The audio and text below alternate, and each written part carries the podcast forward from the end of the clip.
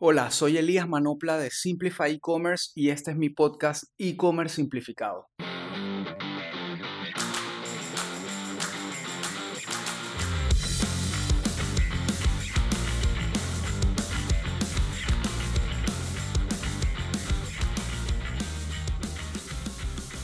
Estamos cerrando el año y definitivamente ha sido un año lleno de retos para todos, eh, para algunos más difícil, para otros igual, por más de que digamos que ha sido beneficioso de cierta manera, no ha dejado de ser complicado, tanto para nosotros como para nuestras familias, allegados, en fin. Sin embargo, ha sido un año lleno de aprendizaje principalmente y aprendizaje que sin duda alguna servirá para el próximo año, para el 2021, que seguramente estará lleno de retos, pero habremos aprendido lecciones valiosas que nos ayudarán a afrontarlo mucho mejor. Definitivamente seguimos en medio de la pandemia con esperanzas de una vacuna que ya se ha empezado a, implementar en algunos países y que muchos de nuestros países latinoamericanos estamos a la espera de ella. Algunas personas con especulaciones, dudas, eh, otras que están listas ya para ponerse la vacuna y poder volver a la vida entre comillas normal, pero definitivamente son temas que no, no se pueden dejar de un lado y que impactan directamente en el comportamiento de nosotros como personas y como consumidores, que es al final el tema que nos ataña en este podcast y, entender un poco el tema de los negocios digitales, cómo han evolucionado y cómo seguirán evolucionando. Así que en este episodio, ya en los últimos del año, realmente quería traer un tema que digo yo que es una especie de mito en el mundo del e-commerce y, los negocios digitales y que cada vez agarra más fuerza por lo que me parece sumamente importante aclararlo y dar por lo menos mi opinión. O sea, hay muchas cosas que son así, no porque yo las diga, sino que son así la gran mayoría de los expertos honestos en el tema de e-commerce te lo van a decir, pero definitivamente a veces se puede pecar quizá por un poco de inocencia o desconocimiento y definitivamente es un objeto brillante en el camino de muchos, así que quería despejarlo. Y es el tema de los marketplaces versus una tienda en línea propia hecha, por así decirlo, de cero para ser administrada por uno mismo y controlada por uno mismo. Eh, marketplaces, llámese Amazon, eBay, en planos más locales, Mercado Libre, Shoppería, Pedido Ya, Uber Eats, Globo, etc. Obviamente cada uno guardando sus diferencias, pero yo creo que ya casi se pudiera decir que no hay muchas diferencias en cuanto a modelo de negocio, porque incluso los marketplaces locales ya no venden solamente comida de restaurantes, sino ahora también de supermercados, de almacenes retail, ropa, accesorios, tecnología, etcétera. O sea que prácticamente ya todos están en el mismo negocio y eso a su vez presenta una oportunidad interesante para todo negocio que no se preparó o nunca tuvo en sus planes iniciar en el mundo del e-commerce y encuentra una oportunidad para colocar sus productos al alcance de los compradores digitales. Pero aquí es donde quiero entrar en la gran diferencia entre un negocio y un canal de ventas. La primera reflexión que quiero hacer, porque creo que es la base para entender esto, es que quien tiene el cliente es quien tiene el negocio. ¿Qué quiero decir con esto? Si tú tienes la información de tu cliente, tú tienes la información de a quién le vendes tu producto, qué tipo de producto le gusta, de qué categoría, si vendes múltiples categorías, cada cuánto te lo compra, dónde vive, su correo electrónico, etc. Si tú tienes el control de esa información, entonces definitivamente tienes un negocio, un negocio que puedes controlar, que puedes mejorar y que puedes crecer. Si tú no tienes esa información, pero estás vendiendo, entonces no tienes un negocio, tienes un canal de ventas para tu negocio o para tu posible negocio. Y creo que la mejor manera de, explicar este concepto o esta afirmación es que se suele comparar o los marketplaces se suelen comparar con un mall. No, yo soy como un mall solamente que digital, donde tú tienes tu tienda y tienes tus productos y ya yo tengo un tráfico de gente que llega y va a ver tus productos y te los va a comprar. Y sí, suena tal cual como un mall, pero ¿cuál es la gran diferencia? En un mall, tú entras al mall, efectivamente hay un tráfico constante de gente que llega al mall a un solo lugar y dentro del mall hay una gran variedad de tiendas. Pero ¿cuál es la diferencia? Cada una de esas tiendas tiene el control sobre su identidad de marca, o sea, su branding, sus colores, cómo organiza su mercancía, su personal, cómo atiende su personal, cómo está entrenado, o sea, la calidad del servicio al cliente, la experiencia dentro de la tienda, iluminación, temperatura, etc. Y aparte, lo más importante es que están atendiendo a su cliente uno a uno. Saben quién es el cliente, lo pueden registrar en sus sistemas, en sus CRMs o cualquier otro tipo de sistema que utilicen para para atender a sus clientes, pueden hacer programas de lealtad, en fin. En cambio, si lo vemos, por ejemplo, comparado con un supermercado donde yo soy, no sé, una marca de postres o dulces o lo que sea, y agarro mi marca y la meto al supermercado, efectivamente es altamente probable que yo tenga un volumen interesante de ventas de mi producto. Pero quién lo compró, cada cuánto lo compró, en qué cantidad lo compró, dónde vive la persona que lo compró, etcétera, nunca lo voy a saber. Nunca lo voy a saber porque incluso a veces ni el mismo supermercado lo sabe. Pero aunque lo supiera, no tiene ninguna necesidad ni responsabilidad de darme esa información. Esa información le pertenece al supermercado, no a mí ni a mi marca. Entonces, creo que con esto se, se entiende un poco más el concepto de a lo que quiero llegar. Al final del día, en todos estos marketplaces, el que controla la información del cliente, de quién compra, cuándo compra, etcétera, todo lo que ya dije, es el marketplace, es la aplicación, es el sitio web, es Amazon, es pedido ya, es Mercado Libre, en fin, el que, el que sea que tú conozcas, ese es el que controla la información del cliente.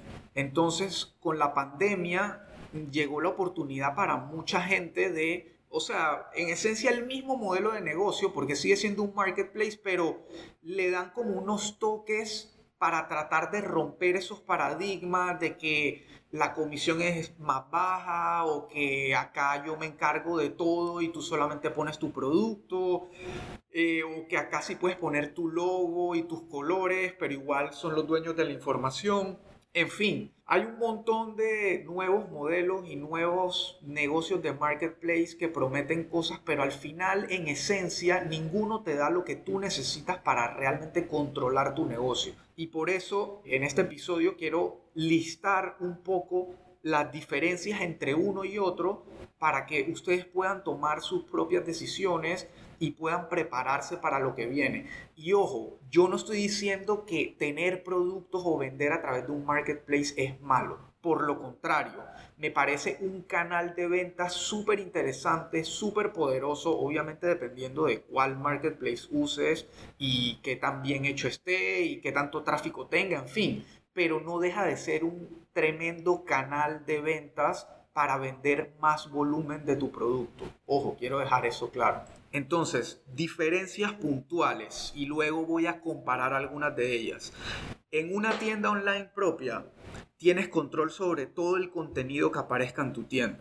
Tienes control sobre tu branding, tu identidad de marca, colores, etc.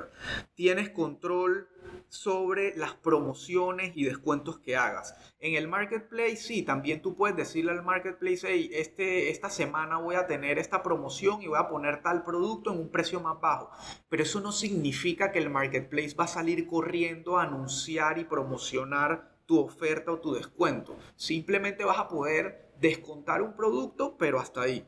Lo más importante, lo que, lo que comentaba al inicio, el acceso a la información de los clientes. Los clientes pueden conectarse directamente contigo, hablar directamente contigo, expresar sus preocupaciones, en fin, todo directamente contigo. Obviamente tú eres el dueño de tu sitio web, de tu tienda online Em, eres dueño de todos los canales que conectes a la tienda online, puedes tener todo el tema de seguidores o clientes fieles para hacer un programa de lealtad y puedes tener un sinfín de personalización, no solamente de, de marca y de colores o temas visuales, sino también de funcionalidades que en un marketplace obviamente siempre va a estar lo estándar, pero no necesariamente lo estándar aplica a tu negocio como por ejemplo en Midhouse, que tenemos este programa de lealtad llamado Midcoins, que es algo de nosotros. Nosotros lo implementamos, nosotros lo personalizamos y nosotros lo controlamos. Entonces ahora pasando al marketplace, tienes una, un mar de productos, todos dentro de una sola plataforma, productos que pueden ser de otros vendedores que compiten directamente contigo, que son exactamente iguales o que son diferentes, pero son de tu categoría y van a competir contigo. Hay obviamente unos cargos de comisión por las ventas, más allá de que si tú gastas en marketing, en empaques, en logística, en lo que sea, aparte hay una comisión por venta que tienes que pagar que normalmente ronda entre el 15 y el 25% en los marketplaces, no tienes la información de tu cliente ni tampoco tienes comunicación directa con tu cliente normalmente. Eh, usualmente estos marketplaces tienen sus propios call center o, chats directamente en la plataforma para que los clientes pongan quejas, pero la realidad es que si un cliente se queja de que se demoró el pedido, de que llegó feo, de lo que sea, muchas veces eso va a ser filtrado por el marketplace y muchas veces ni siquiera te vas a enterar de la queja que puso el cliente. Obviamente no hay personalización porque el marketplace tiene su propia identidad de marca y no la va a poner a, en riesgo, digamos, contigo. Si un marketplace tiene unos colores azul y amarillo y tu marca son rojo y verde, el marketplace obviamente no va a cambiar nada de su sitio solo para que tú tengas tu identidad de marca. Máximo te va a dejar poner tu logo y de resto todo se va a ver igual al resto de vendedores que hay en el marketplace. Y obviamente como estás en medio de este gran océano de vendedores y de productos, la realidad es que tener exposición es muy complicado muchas plataformas lo que hacen ahora es que, aparte es un modelo de negocio para ellos, que es venderte la publicidad dentro de su propio marketplace. O sea, aquí hay 100 vendedores de sushi. ¿Tú quieres ser el que más arriba sale? Bueno, eso cuesta tanta plata al mes. Entonces, el mercadeo que pudieras estar invirtiendo en tu propia plataforma, se lo estás invirtiendo a la plataforma de el marketplace. Ahora, quiero extenderme un poco más en los puntos para mí más relevantes. La data de los clientes, de nuevo, y no me voy a cansar de decirlo porque esto es lo más importante de todo. Y con data de clientes, ojo, no se confundan. Tú puedes ser un vendedor en un marketplace, tener tus productos en, tu, en un marketplace y vender un montón de plata y te funciona. Y tú dices, no, pero es que aparte de que yo vendo mucho por el marketplace, yo aparte sí tengo data de mis clientes, porque es que yo tengo una gran masa de seguidores en redes sociales. Tengo mi cuenta de Instagram con 50 mil seguidores y entonces por eso yo sé que yo igual puedo comunicarle a mis clientes y, y interactuar con ellos. Pero esta es la realidad. En Instagram de esos seguidores tú no tienes ni dónde viven los seguidores, ni sus teléfonos, ni sus correos electrónicos. O sea que realmente interacción con ellos es las publicaciones que subas en tus redes sociales y toma en cuenta que el algoritmo de Instagram, Facebook, etcétera, que cada vez va cambiando más y más, ya no le muestra la publicación que tú haces a todos tus seguidores, dependiendo de cómo ellos interactúen con tu marca o no y cómo interactúen ellos con el resto de infinidad de contenido que hay en la red social, puede ser que ellos vean tu publicación o no. Incluso puede ser que tú publiques algo hoy para una promoción que tienes solo por hoy y puede que ellos vean esa publicación en 3, 4, 5 días porque en ese momento fue que apareció relevante en su feed de redes sociales. Entonces, comunicación como tal, la realidad es que no la tienes. Y eso sin descartar que, digo, sonará de cierta manera medio fatalista, si lo quieren llamar, pero si el día de mañana por alguna razón Facebook, Instagram, Twitter o cualquiera de estas redes cierra por un tema político, un tema legal o porque simplemente dejó de ser un buen negocio, esa base de seguidores, despídete, no la vas a tener más nunca, la perdiste. O sea que realmente no te pertenece a ti, le pertenece a la red social. Y en este punto es donde entra probablemente la herramienta más importante en los negocios digitales hoy en día. Y parece mentira porque es una de las más antiguas del mundo digital, pero sigue siendo cada vez más relevante e importante. Casualmente, esta semana tuve la oportunidad de entrar de manera virtual a uno de los eventos, si no el evento más grande de marketing digital en Estados Unidos llamado Traffic and Conversion Summit, que es dirigido o, creado por la gente de digitalmarketer.com, una de las plataformas, para mí, de las mejores plataformas para aprender todo lo relacionado a marketing digital hoy en día y siempre se la recomiendo a la gente, lastimosamente solo en inglés, pero de verdad que es, es impresionante los cursos y conocimientos que puedes sacar de ahí. Pero en todo caso a lo que quiero llegar es que el creador de esta plataforma y de este evento, Ryan Dice, uno de los más grandes expertos en, en, el mundo del marketing digital y la generación de contenido, etc., en su introducción del evento, cuando hablaba al final de que todo el mundo le preguntaba que cuál era la gran cosa que había que tomar en cuenta del marketing digital para el 2021, como que, que era ese, esa gran innovación o esa gran tendencia que iba a haber. Y él decía que irónicamente lo más grande que iba a haber en el 2021 iba a ser el email marketing otra vez. Más allá de TikTok y de todas las nuevas plataformas digitales que existen para interactuar con la audiencia, email marketing sigue siendo la herramienta más importante a la hora de comunicarte con tu audiencia y vender además. Entonces, por eso la importancia de tener siempre la data y la información de tus clientes, al menos su correo electrónico, porque eso es lo que te va a permitir comunicarte cuantas veces quieras con toda tu audiencia y poder venderles, hacerles ofertas o contarles cosas relevantes de tu negocio y tu industria. Lo segundo clave para tomar en cuenta definitivamente es el tema de branding y la identidad de marca. Poder tener tu propia tienda, tu propio sitio web y darle tu identidad, tu concepto visual, poder contar tu historia de la forma que tú la quieres contar a tus usuarios, eso definitivamente pesa mucho para cualquier negocio y eso es algo de lo que tampoco puedes disponer en un marketplace. Eh, al final del día, como les decía anteriormente, el marketplace va a mantener siempre su propio branding y tú no vas a poder hacer más de tres o cuatro cosas. Lo tercero, data adicional y de nuevo el tema de la data, pero esta vez data de interacción, de usabilidad e incluso de consumo de los productos y las categorías. Saber cuánta gente llega a ver tus productos, qué hacen cuando los ven, dónde hacen clic, cuánto tiempo se quedan viéndolos, si se salen de la plataforma, por qué se salieron, en fin, toda esa información lastimosamente no la vas a tener en un marketplace. Habrán algunos marketplaces más avanzados que te den algo de data, pero lastimosamente data de lo que pasa en tu producto, no de lo que pasa en el resto de la plataforma.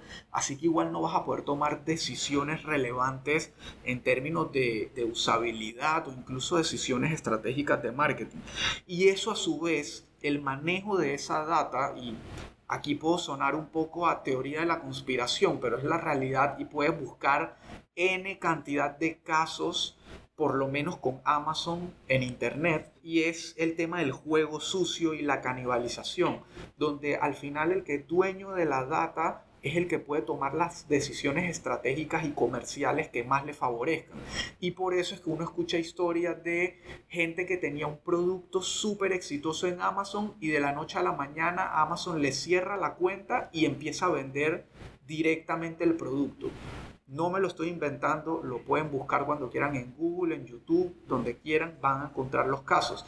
Y no nos vayamos tan lejos. En plataformas locales he visto cómo, por ejemplo, hay supermercados vendiendo sus productos o su catálogo a través de estos marketplaces y de la noche a la mañana ves cómo el mismo marketplace abre su propia sección de supermercado bajo su propia marca y su propia identidad al lado de los demás supermercados que están vendiendo.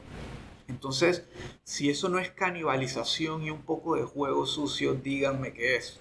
El punto 4, y este punto puede ir quizá un poco a favor del marketplace, y es el tema de tráfico y adquisición de usuarios. Si efectivamente uno de los beneficios de estar en un marketplace es que ese marketplace ya tiene una masa crítica de usuarios que interactúan con todos los productos y los negocios que hay dentro del marketplace, pero Asimismo, volvemos a los puntos anteriores. No sabes quiénes son esas personas, ni sabes cómo consumen el producto, ni sabes si lo compran varias veces o una sola vez. En fin, el mismo concepto del supermercado. Tú pones un producto dentro del supermercado porque sabes que mucha gente entra al supermercado y va a pasar por el pasillo donde está tu producto y probablemente lo va a comprar, pero más allá de eso no, no sacas mucho beneficio de ese tema. En cambio, en la parte de eh, tu propia tienda en línea tu propio sitio web, obviamente tú eres el responsable de dirigir el tráfico hacia allá y normalmente llevar tráfico o al menos llevar tráfico en masa cuesta dinero. Hay que invertir. Pero aquí es donde puedes poner sobre una balanza la comisión que le estás dejando al marketplace, más no tener data, etcétera, etcétera, versus hacer tu propia inversión de marketing.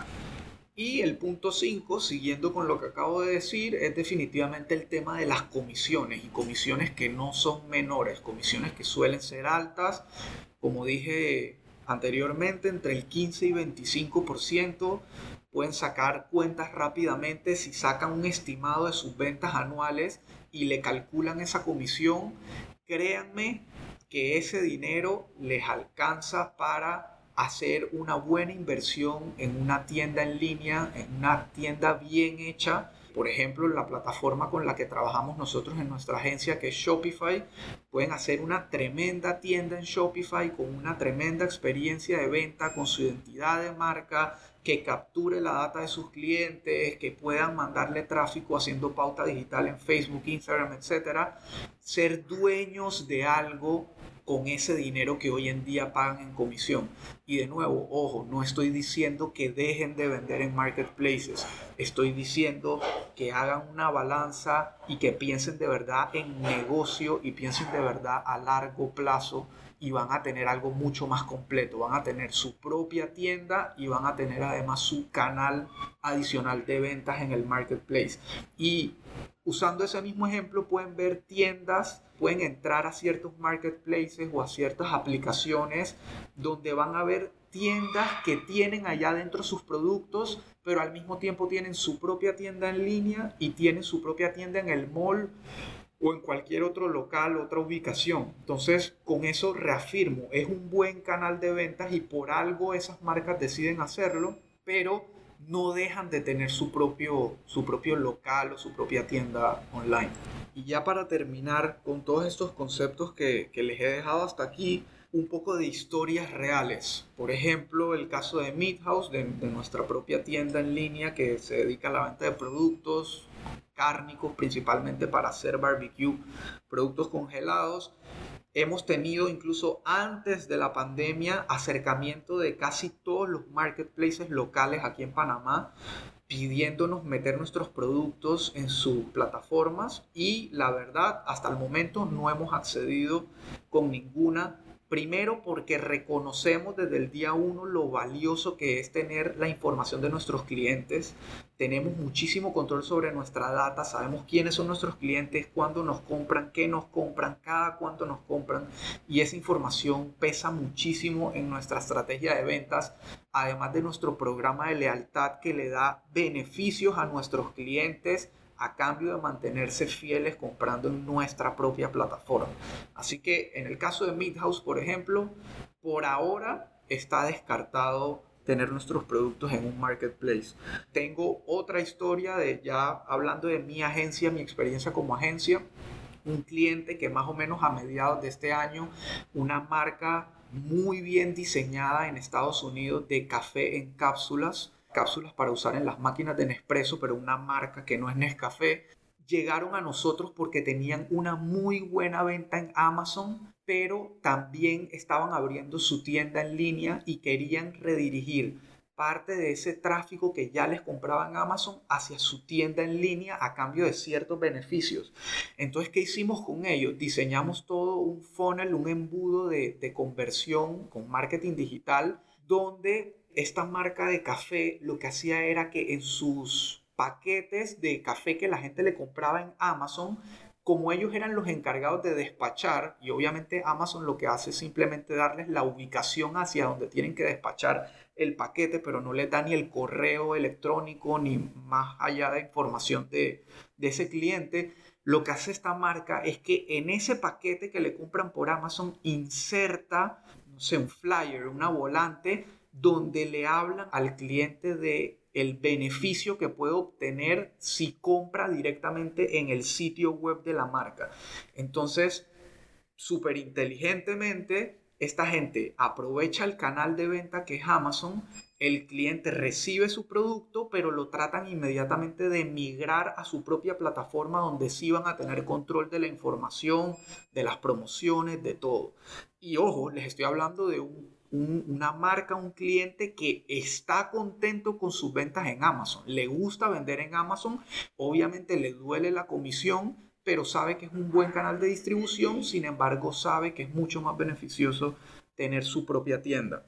Tengo otro cliente a nivel local que vende ropa, que tiene el producto dentro de un marketplace, pero sabe que el poder de su venta y de su marca está en su propia tienda en línea, por lo cual se enfoca muchísimo en eso le hacemos marketing directamente a su tienda, rediseñamos su tienda y está vendiendo muchísimo, afortunadamente, durante la pandemia, pero sigue estando en un marketplace local donde de alguna manera saca alguno que otro beneficio, pero no es su fuente principal de ingresos. Y por último, que esto es algo a lo que quería llegar, los restaurantes. Los restaurantes han sido una de, de las más grandes víctimas de la pandemia, lastimosamente y de antes de la pandemia ya tenían como un canal de ventas estas plataformas, estos marketplaces locales. Pero ¿qué pasó? Con la pandemia tuvieron que cerrar sus locales físicos, lo que hizo que su fuente principal de ingreso fuera el marketplace, pero con la comisión altísima de venta. Entonces tenían doble problema porque dependían de un, entre comillas, mal necesario, porque sus locales estaban cerrados, pero perdían, aparte que no estaban vendiendo la misma cantidad que cuando tenían su local abierto, están dejando de ganar una porción súper alta pagando comisiones. Entonces tengo, por ejemplo, un cliente que es un restaurante local que está dentro de estas plataformas, vende bien en estas plataformas, pero se dio cuenta que necesitaba empezar a migrar gran parte de esa clientela a su propia tienda en línea para poder ahorrarse la comisión y además ganar la data de su clientela. Entonces, este cliente, por ejemplo, ¿qué le recomendé? Lo mismo que está haciendo esta marca de café en Estados Unidos. y cada vez que cierres una venta a través de un marketplace, en esa bolsa mete un flyer o una promoción de tu tienda en línea para que empieces a llevar tus clientes del marketplace a tu propia tienda. Y con ese consejo quiero cerrar el episodio. Quiero que dijeran esta información todo aquel que ya esté en un marketplace y no tenga una tienda en línea o está en un marketplace y tiene tienda en línea pero no ha sabido cómo migrar de un lado a otro o que simplemente estés pensando en montar un nuevo negocio pensando en el 2021, en lo que viene y en toda la situación que vivimos, gente que está en sus casas con sus contratos suspendidos o lastimosamente desempleada y está pensando cómo puede no depender de un empleo de 8 a 5, sino que quiere probar con un negocio. Bueno, aquí tienen esta información para que puedan decidir entre marketplace o abrir su propia tienda en línea. Una cosa antes que se me olvide, el marketplace también te puede servir mucho para probar un producto. No quiero, no quiero tampoco satanizar en todo el episodio a los marketplaces. Como dije, tienen cosas buenas. No estoy diciendo que dejen de vender ahí, pero además si vas a empezar un nuevo negocio y ese nuevo negocio es un nuevo producto, un marketplace puede ser una súper buena opción para validar el producto, para ver qué tal se mueve, qué tal se vende sin hacer antes una inversión mucho más grande. Así que tómenlo en cuenta. Espero que les haya gustado este episodio y esta información y nos vemos en los próximos episodios. Gracias.